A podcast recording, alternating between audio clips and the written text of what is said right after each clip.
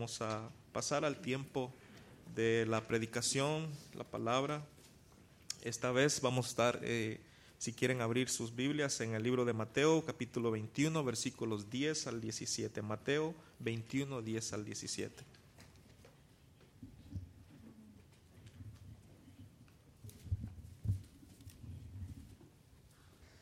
Buenos días, hermanos. Tenemos, ah, había anunciado por el WhatsApp que el, ah, se estará recolectando una ofrenda, o sea, se pondrá la ofrenda en, el, ah, eh, en la caja de diezmos. Es para benevolencia. Hay una persona en necesidad y estamos recolectando esas ofrendas. si quiere dar para esta persona, Ah, lo que haría es poner en, el sobre benevolencia y ah, ahí pones la, cantidad y ese dinero se le va a recolectar para esa persona y se le va a ayudar con esa necesidad que está pasando. Estamos en Mateo capítulo 21 y eh, si podéis poneros de pie para la lectura de la palabra de Dios. Mateo capítulo 21, estaremos empezando desde el versículo 10 hasta el versículo 17. Dice la palabra de Dios. Cuando entró en Jerusalén, toda la ciudad se conmovió diciendo, ¿quién es este? Y la gente decía, este es Jesús, el profeta, el de Nazaret de Galilea. Y entró Jesús en el templo de Dios echó fuera a todos los que vendían y compraban en el templo, y volcó las mesas de los cambistas y las sillas de los que vendían palomas. Y les dijo, escrito está, mi casa, casa de oración será llamada, mas vosotros la habéis hecho cueva de ladrones. Vinieron a él en el templo ciegos y cojos, y los sanó. Pero los principales sacerdotes y los escribas, viendo las maravillas que hacía y los muchachos aclamando en el templo diciendo, Osana al hijo de David, se indignaron. Y, él, ah, y le dijeron, ¿oyes lo que estos dicen? Y Jesús les dijo, sí, ¿nunca leíste? De la boca de los niños y de los que maman perfeccionaste la alabanza. Y dejándolos salió fuera de la ciudad a Betania y posó ahí. Padre Santo, gracias por esta historia y la verdad que vemos un carácter bastante diferente de la persona de Jesús. Hemos estado bastante acostumbrados a ver el Jesús que ama a las personas, Jesús el que ah, sana a las personas, pero ahora vemos un carácter un poco diferente y te pido Padre Santo que el Espíritu Santo pueda iluminar nuestras mentes y que podamos entender Ah, somos llamados a imitar a Cristo.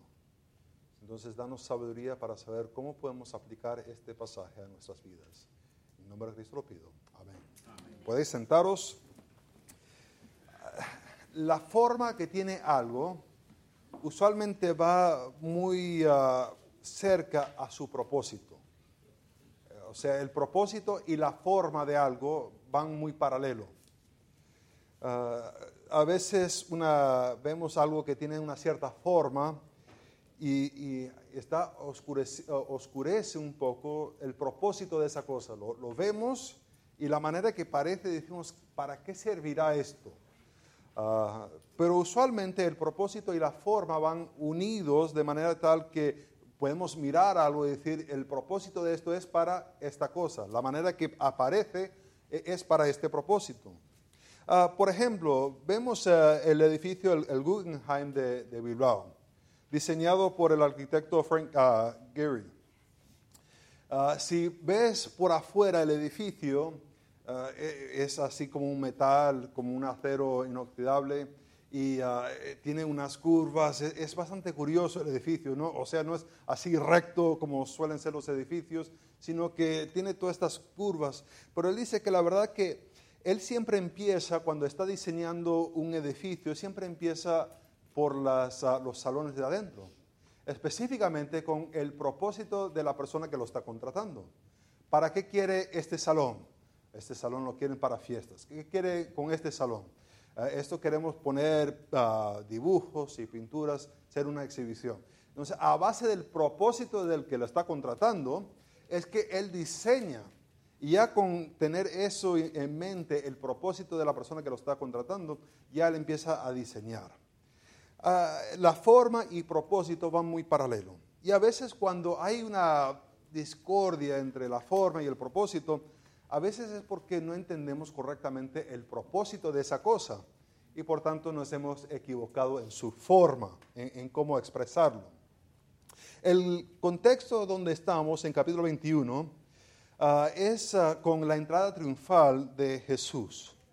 Y, la verdad que llegamos a este punto en la narración y es como que se ha dado un frenazo ah, eh, en cómo Mateo está dando la historia.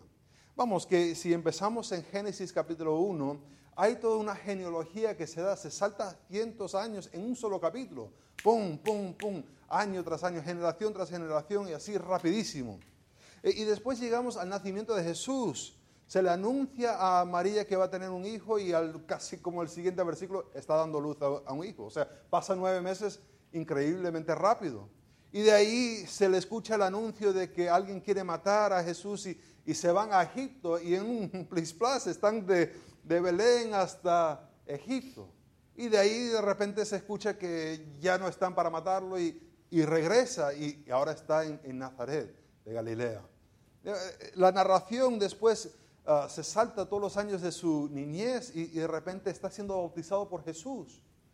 Y, ahí está, se ve el ministerio donde él está usualmente involucrado en la área de Galilea. Y, se va de un lado al otro del mar de Galilea, se cruza el río, entra a territorio gentil, sube hasta, hasta el norte y baja. Y la verdad que estos años ha ocurrido bastante rápido. Pero de repente llegamos al capítulo 21 y del capítulo 21 hasta el capítulo 28 abarca de, domingo a domingo, una semana. Impresionante. Y, y, algo está relacionado con este tiempo narrativo que está haciendo Mateo. Porque está, se come unos años rapidísimo en estos capítulos pero de repente pone como un frenazo y, nos ponemos a mirar lo que está ocurriendo aquí. Si haríamos una armonía de los evangelios, veríamos que en verdad la semana empieza el viernes con su llegada a Betania en Juan capítulo 12. En Juan capítulo 12 vemos que él llega a Betania, está ahí el sábado. María unge a Jesús sus pies. ¿Se acuerdan que Judas está mirando el montón de dinero que se acaba de tirar ahí en los pies de Jesús y, y él dice, ¿por qué no se dio ese dinero para alimentar a los pobres? ¿Y qué dijo Jesús? Siempre habrá los pobres, pero yo no siempre estaré con vosotros. Ah, el, el, domingo es cuando entra en esta entrada triunfal y después regresa a Betania. El lunes, que es el texto que vamos a mirar ahora, es cuando va a limpiar el templo, va a sacar a estas personas eh, que están ahí ah, vendiendo los animales. El martes hay este debate ah, con los líderes, esto lo vemos en Mateo capítulo 24, 25, y saben que el Mateo capítulo 24 habla de estas cosas futuras que va a ocurrir. Ah, pero en el contexto de hablar del futuro, Jesús siempre, y, y la palabra de Dios, aún cuando está mencionando las cosas que va a ocurrir, es para animar a la persona a vivir ahora a luz de lo que viene. No es para curiosidad. No es solamente para decir, ah, mire, yo sé lo que va a pasar mañana, sino es para motivarnos a vivir ahora. Y, es lo que él estaba haciendo motivando. Después llegamos al uh, miércoles y la verdad que el miércoles hay poca información, excepto algo muy clave que es cuando Judas va y hace arreglos para traicionar a Jesús. Ah, qué día tan feo, cuando decidió hacer eso. Y después el jueves hay la preparación para la Pascua, está, ah, el, eh, esto lo vemos en Mateo capítulo 26, del 17 al 19. Está el discurso final de Jesús, y esto lo vemos en Juan capítulo 13 ah, hasta el 17. ahí esos, todos esos capítulos es solamente una discusión, eh, una despedida de parte de Jesús Ah, en, ese jueves. Y después tenemos que están en Getsemaní. El viernes a la medianoche vienen para arrestarlo, de las 9 a las 3 está todo el proceso de la crucifixión. Muere, la tumba, lo ponen en la tumba, lo sellan con los, con los soldados. Entonces, lo que tenemos aquí es ah, algo que se frena eh, el narrador para explicarnos algo. Ahora, no me gusta enfocarme en una armonía de los evangelios porque cada uno que estaba escribiendo lo escribe de un punto de vista particular. Vamos a ver que hay como ciertos huecos que se podría decir en la narración.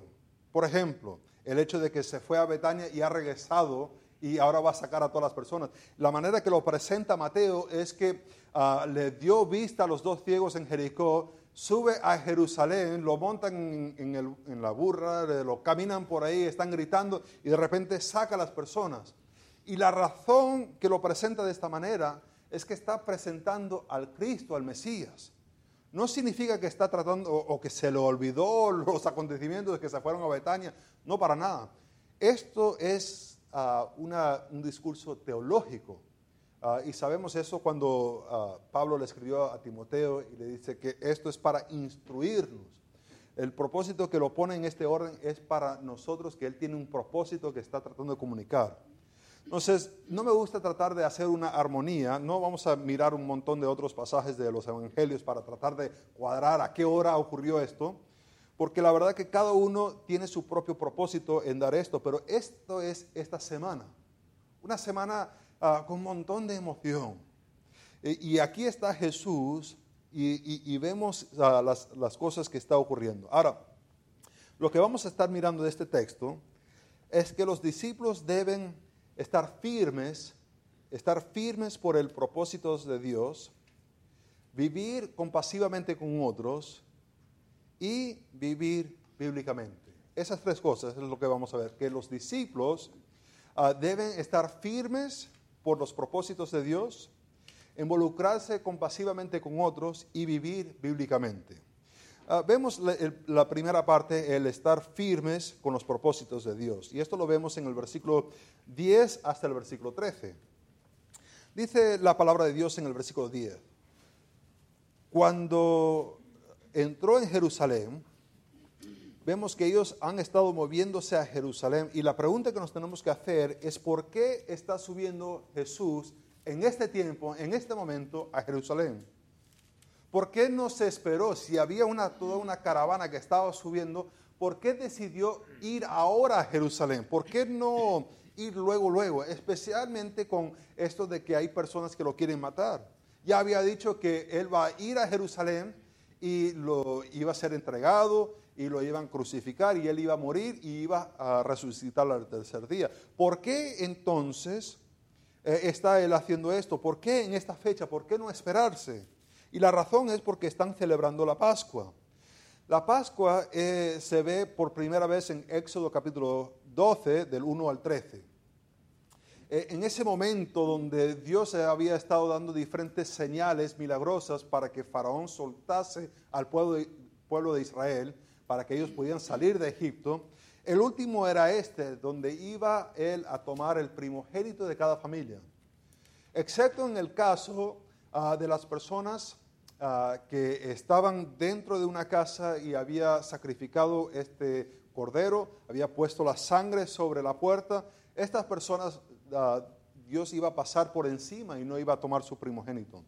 E, en esto, Dios le dice, le instruye a Moisés y a Aarón que iba a empezar un nuevo mes, el, el mes de Abib. Iba a ser un nuevo mes para ellos, porque iniciaba una relación distinta lo que estaba por ocurrir era el ser librados de la esclavitud de Egipto. E, empezaba una relación nueva con Dios. Y ellos tenían que obedecer exactamente o si no iban a perder su primogénito. Y a las familias que no tenían un cordero podían reunirse con otras familias, ah, tenían que ah, asar eh, el cordero a, leña, no lo podían hervir, no lo podían zanconchar, no, tenían que hacerlo a leña y, todo el animal se tenía que comer. No se podía dejar un poquito para más luego, para un sándwichito de cordero, nada por el estilo.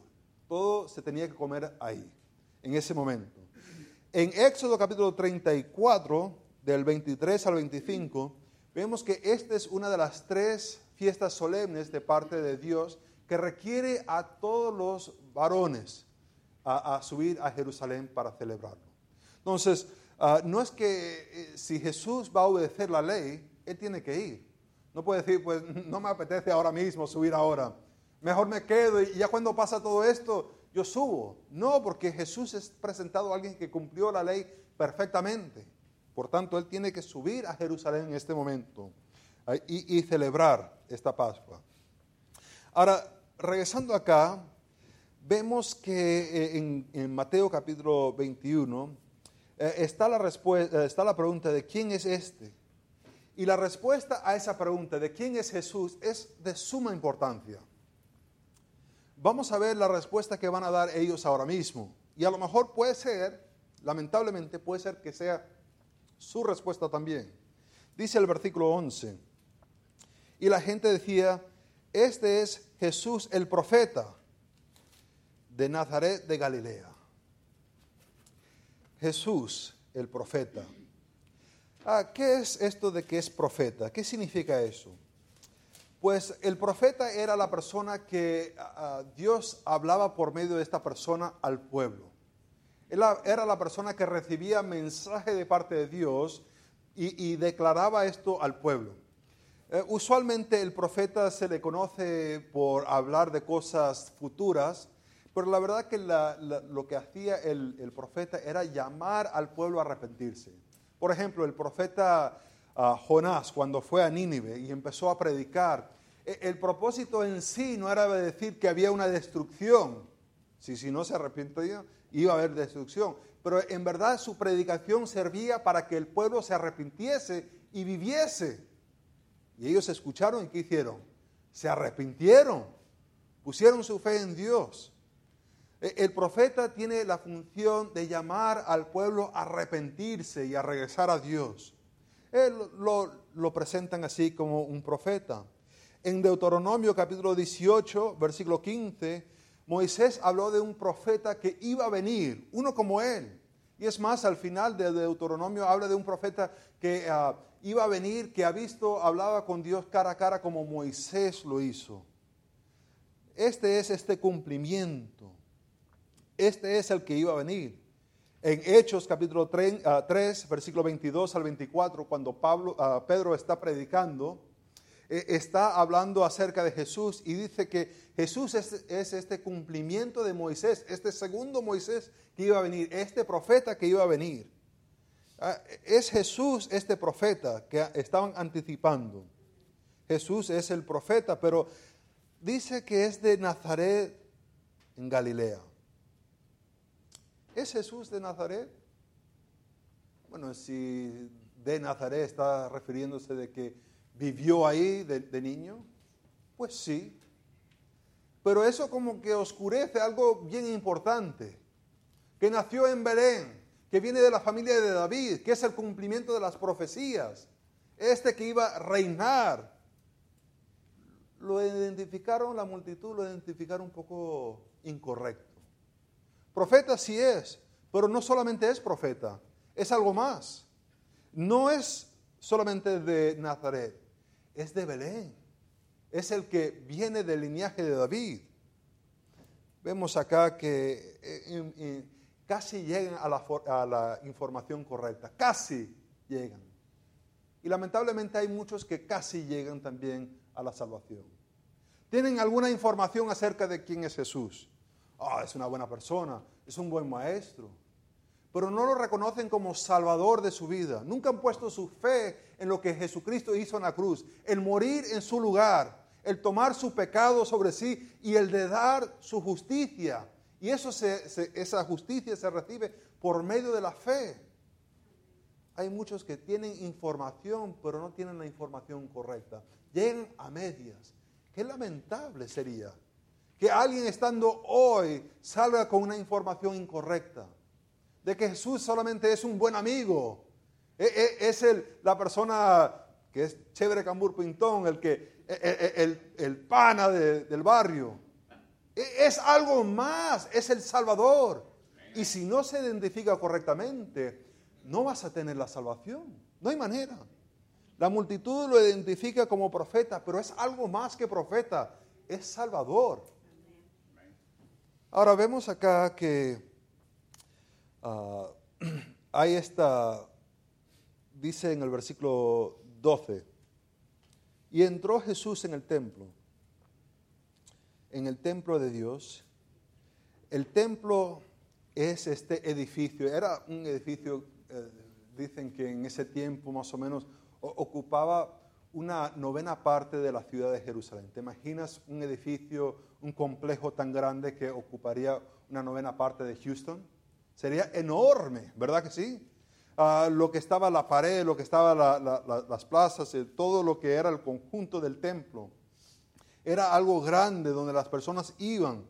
Ah, y este templo, ¿por qué está? ¿Por qué hay un templo? ¿Acaso Dios dijo, construyeme un templo? La verdad que no. ¿Se acuerdan que en 2 Samuel capítulo 7 del, del 1 al 7, ah, un gran día David se estaba regocijando de la bendición que él estaba en una casa, estaba él seguro. Y, dijo, voy a construirle una casa a Dios. Dios, ah, me imagino se estará riendo ahí en el cielo. ¿Qué, casa me vas a hacer tú a mí? Si yo pongo mis pies sobre la tierra, ¿qué, ¿qué me vas a construir tú a mí? Y ahí está la promesa donde él dice, voy a construirte a ti una casa, toda una dinastía. Pero a base de esto es Salomón que llega a construirle una, un templo, una casa para Dios. Y, representa eh, el hogar donde eh, el cielo se une a la tierra. E, e, es el templo. Es donde Dios mora, es donde está la presencia de Dios. Aquí está este templo, es una, es una casa para Dios. Y viene Jesús, que usualmente lo, vemos así en las figuras, que, parece un hippie con el cabello más o menos por aquí, con la, con la barba y, siempre así con los ojos azules y, más blanquito que yo, y, siempre así con una sonrisa así media tonta, siempre lo tienen así, no sé por qué.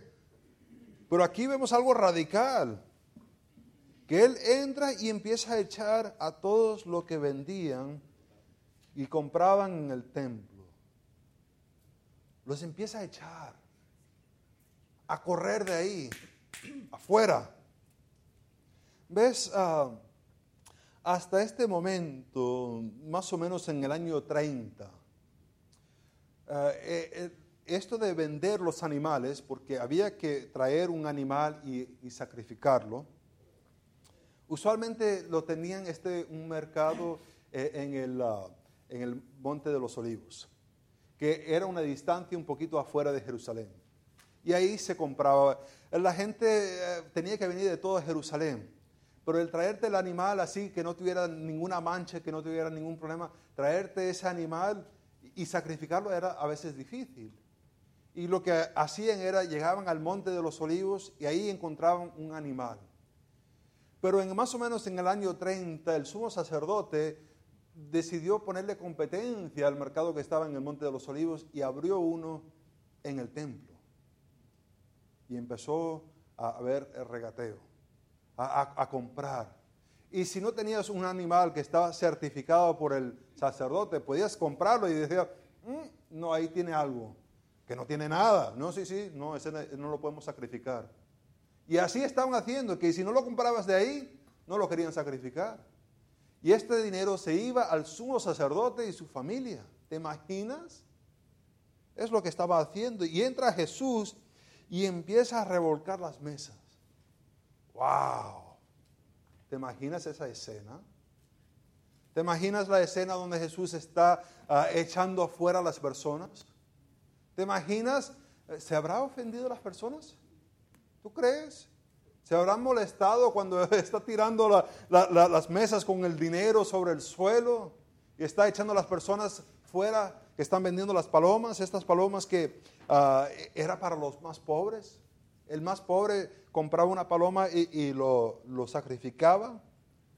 Y dice, uh, versículo 13, y él les dijo, escrito está, mi casa, casa de oración será llamada mas vosotros habéis hecho cueva de ladrones. Vemos que Jesús ahora va a hablar de Isaías capítulo 56, versículo 7. en ese contexto de Isaías capítulo 56 es cuando está en el uh, reino milenial. Y, y, está este reino milenial y hay una casa o un templo o lo que es la familia de Dios y tienen el acceso a Dios mismo. Pero en vez de esto, ellos han querido convertir esto en una cueva de ladrones. Esa palabra ladrones también tiene el significado de ser uh, revolucionarios. Uh, estas personas que causan una insurrección. Y, y, es bastante curioso porque ellos van a acusar a Jesús ante Pilato de que él es un revolucionario, ¿verdad? Que quiere tratar de causar problemas a Roma. Pero ellos se están rebelando contra Dios, el Dios soberano. Y ellos no lo ven. La ironía aquí, de que ellos son los que son rebeldes en contra de Dios. Y Jesús es el que lo está haciendo correcto. Vemos aquí que ellos tienen toda una cueva, han convertido el templo donde las personas debían venir y adorar a Dios en una cueva, un escondite para ladrones, para revolucionarios. Qué lamentable. Vemos aquí dos cosas que son curiosas. Este Jesús que usualmente pensamos en términos de el buen pastor, de esta persona que es, tiene a los niños que vienen a él, él entra y empieza a limpiar el templo, a echar afuera a estas personas.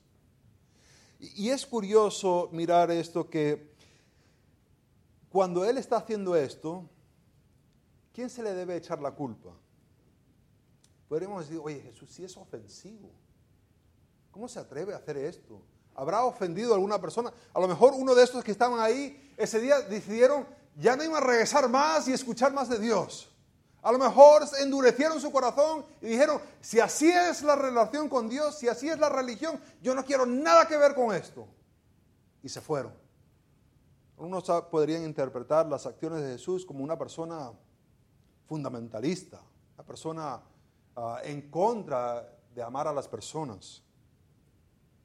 Pero la culpa que las escrituras se lo echan no es a Jesús, sino a los que están haciendo equivocadamente.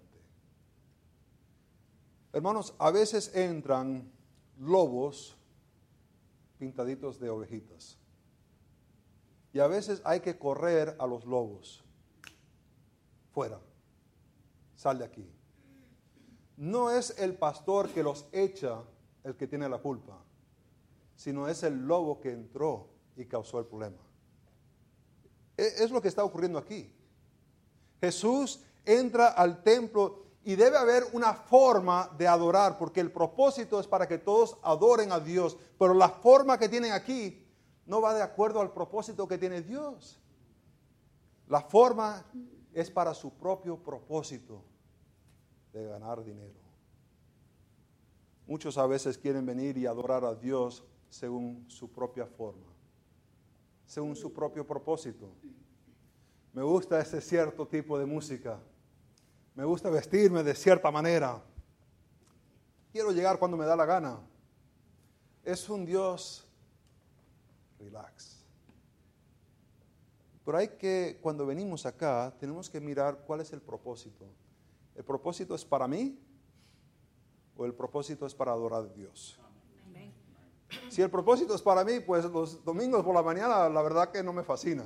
E, es muy temprano. Pero al mediodía tampoco porque me da hambre.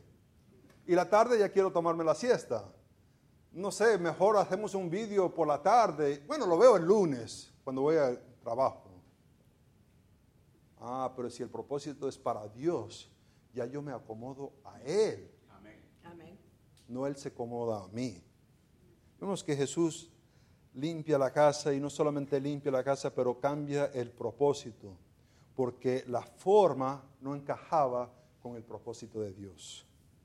Ahora, no solamente vemos que ah, hay que estar firmes con el propósito de Dios, no solamente eso, pero hay que también estar involucrados compasivamente. Y esto lo vemos en el versículo 14. En el versículo 14 dice, y vinieron a él en el templo ciegos y cojos y los sanó. personas ciegas vienen a Jesús, personas cojas vienen a Jesús, necesitan un milagro. Y Jesús viene y empieza a sanarlos, que empieza a mostrar que Él es el Mesías. Desde que ha estado haciendo todas estas obras, muestra cada vez más que Él es el Mesías.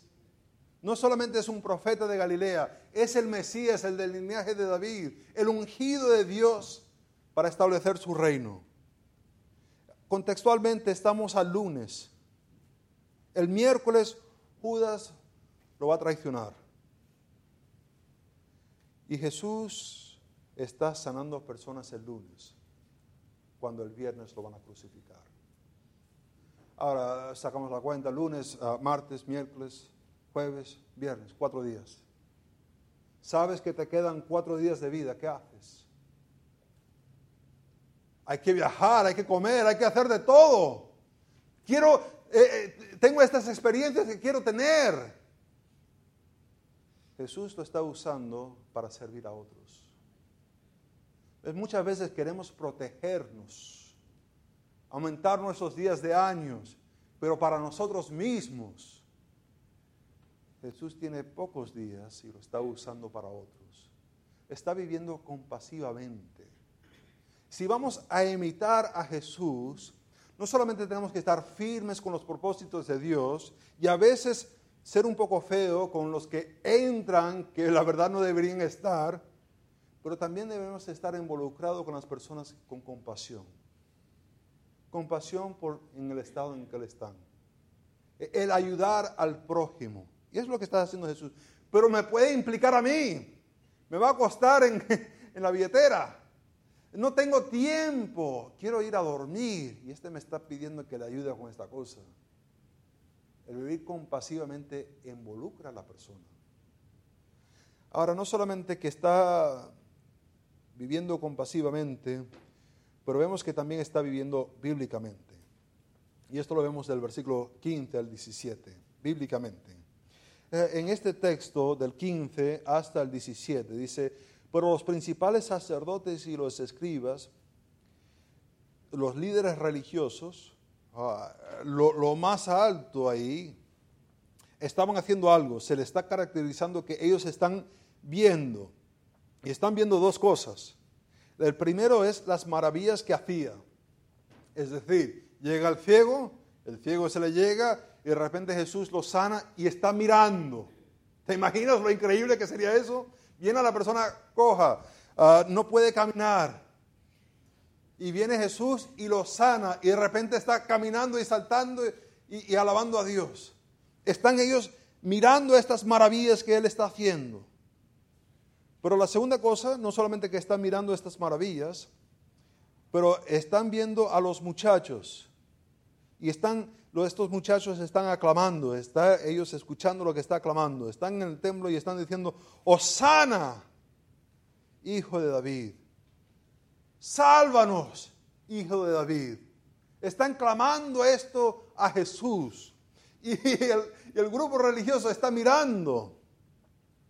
Y la forma que está ocurriendo ahí no concuerda con su propósito. ¿Y qué hacen ellos? Pues ahí ves en el versículo, se ponen de rodillas y se arrepientan, ¿verdad que sí? Le piden a Dios perdón por tener una forma incorrecta a su propósito. No. Dice, se indignaron. Que es la palabra que se que se le estaba hirviendo la sangre. ¿Cómo estaban ellos enfadados con esto? ¿Te imaginas mirar una persona coja, ver caminar bien, mirar un ciego y ver que empieza a mirar y estaría mirando el templo, estaría mirando todas las cosas y estar enojado. ¿Por qué están enojado? Porque lo que Jesús está haciendo no concuerda con su propósito. Muchas veces en nuestra vida lo que está haciendo Dios no concuerda con nuestros propósitos. Y vemos que las personas se enfadan con Dios cuando deberían estar arrepintiéndose y diciendo, no mi voluntad, pero la tuya. No entiendo lo que me está pasando. ¿Piensas que José entendía lo que le estaba pasando cuando estaba encarcelado? ¿O cuando lo tiraron al hoyo y cuando lo vendieron? Pero siguió obedeciendo a, Dios. Vemos que Jesús entiende lo que está ocurriendo en contexto de las escrituras y, él dice en el versículo 16, sí, nunca leíste de la boca de los niños y de los que amaban, perfeccionaste la alabanza. Habla de él, aquí menciona Salmo 8, 2. Entiende lo que está ocurriendo a su alrededor a la luz de las escrituras. Jesús entendió su vida bíblicamente. Cuando está pasando por una situación, él entendía los propósitos de Dios en lo que estaba ocurriendo bien sea una experiencia positiva o bien sea una experiencia negativa, la entendía a luz de lo que Dios estaba haciendo que había revelado por medio de sus escrituras. la pregunta es para nosotros, ¿vivimos nosotros bíblicamente? Cuando algo pasa en mi vida, ¿lo veo, ¿lo veo por los lentes de las escrituras o solamente por mi experiencia y mis deseos? Entiendo lo que está ocurriendo viviendo en un mundo ah, de pecado como algo que Dios está usando para mi bien y para su gloria. ¿O cómo lo entiendo? ¿Ves? Nos ponemos a explicar, a ver esta, las escrituras y podemos ver un par de ejemplos. Por ejemplo, ya mencioné la de José. José había sido revelado de que iba a ser exaltado algún día. Y todas sus experiencias iban contrario a esa revelación. ¿Y qué hizo él? Se enfadó con Dios y le siguió siendo fiel. ¿Te acuerdas de Daniel, el, profeta? Joven, llevado a Babilonia. Pues dijo, aquí no hay ley. Me voy a gozar de toda la comida de Nabucodonosor. Voy a quedar borracho con todo su vino. Dijo, no, todavía tengo la revelación de Dios, su ley. Por tanto, voy a ser obediente, aún estando en Babilonia. Vemos que el discípulo tiene que estar firme en los propósitos de Dios, involucrarse compasivamente con otros y vivir bíblicamente. La pregunta es, ¿somos nosotros discípulos? A veces entran lobos como han entrado aquí y, y hay que despedirlos, pero no es porque uno quiere, y no se le echa la culpa a la persona que está haciendo correcto, sino al lobo que entró. Hay personas en necesidad. Pero es que me va a afectar a mí mucho el tratar de ayudar a esa persona. Y siempre necesita algo. Dios vivió compasivamente con otros y vivió bíblicamente. Entendía sus experiencias a la luz de las escrituras. Hermanos, ignorando este libro toda la semana no te va a ayudar vivir bíblicamente. Padre Santo, gracias por tu palabra y gracias por esta historia. Te pido, Padre Santo, que no sea solamente una historia más, pero que sea algo que podemos aplicar a nuestra vida, que nosotros podemos ser discípulos verdaderos, que, que vivimos con tus propósitos, Padre Santo, que vivimos compasivamente con otros y que vivimos bíblicamente. Padre Santo, a lo mejor hay alguien aquí que no puede vivir de esta manera porque nunca ha puesto su fe en Jesucristo como su Salvador. Te pido, Padre Santo, que hoy puede ser el día de salvación. Que hoy él puede, ella puede preguntarle a alguien cómo puede tener una relación contigo por medio de Jesucristo. En el nombre de Cristo lo pido. Amén. Viene el hermano para dirigirnos en una última canción. Hermanos, siempre estamos a la orden si tiene alguna pregunta.